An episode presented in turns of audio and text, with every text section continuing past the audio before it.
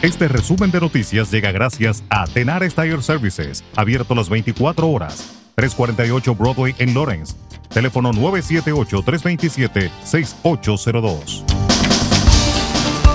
El exdirector médico del Lawrence Medical Center fue acusado de 12 cargos por recetar ilegalmente medicamentos a pacientes con trastornos por consumo de sustancias y dolor crónico, anunció el viernes pasado la Procuradora General Maura Healy.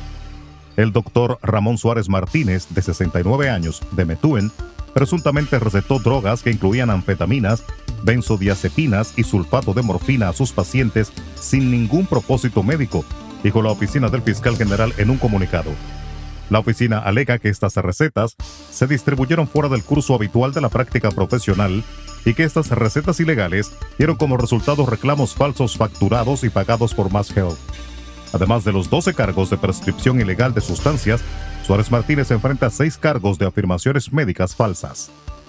En otra información, un hombre de Alabama que fue arrestado la semana pasada en relación con la muerte a puñaladas en 1988 de una niña de 11 años en Lawrence, ha sido detenido sin derecho a fianza.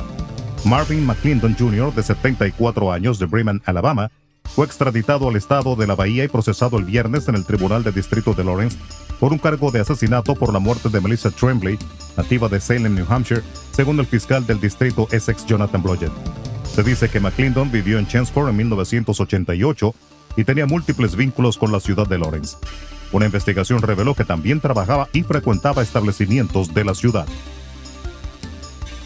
El joven que mató a tiros a 10 personas en un supermercado de Buffalo había estudiado la composición demográfica de la zona y quería atacar un lugar donde haya alta concurrencia de personas negras y llegó al lugar por lo menos un día antes para hacer reconocimiento del local, informaron autoridades el domingo. El individuo disparó en total a 11 personas negras y dos blancas el sábado, informaron las autoridades añadiendo que manejan la hipótesis de que se trató de un ataque racista. La Guardia Costera estadounidense informó este domingo que continúa la búsqueda de posibles supervivientes del naufragio ocurrido el pasado jueves al oeste de Puerto Rico, en el que murieron 11 inmigrantes haitianos y 38 fueron rescatados. Las labores de búsqueda en las que los guardacostas cuentan con el apoyo de unidades marítimas puertorriqueñas no han dado por el momento nuevos resultados.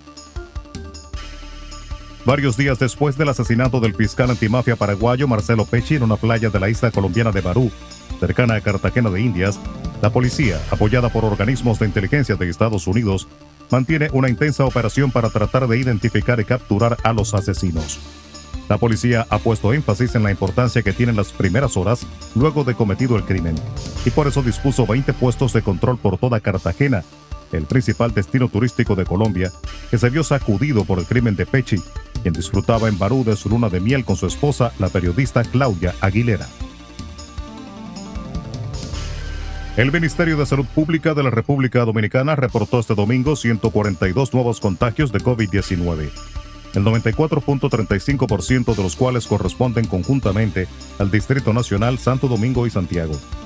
Según el boletín emitido este domingo por Salud Pública, 134 casos de los 142 fueron registrados en las provincias de Distrito Nacional con 93, Santiago con 24 y Santo Domingo 17, lo que equivale al 94.35% del total de nuevos contagios registrados. El boletín de este domingo de salud pública indica que los casos activos se ubican en 492.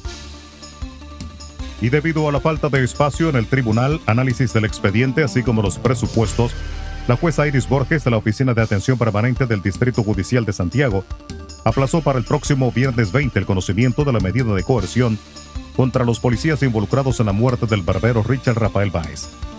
El representante del Ministerio Público, Adriano Ospinal, dijo que demostrarán la responsabilidad de los agentes, los tres oficiales, un capitán del DICRIM y dos tenientes, acusados por el Ministerio Público de agredir brutalmente a Báez mientras lo detenían, y en el tiempo en que lo retuvieron en el destacamento del sector Cienfuegos en el Distrito Municipal Santiago Oeste.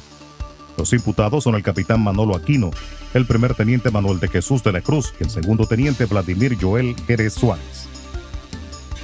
Resumen de noticias. La verdad en acción. Jorge Auden. Conduzca seguro confiando el cuidado de sus ruedas a Tenares Tire Services, abierto las 24 horas, los 7 días de la semana. 348 Broadway en Lawrence. Al comprar gomas nuevas, recibe reparación de por vida, además de otros servicios también de por vida. Tenares Tire Services también ofrece alineación y balanceo y autodetailing.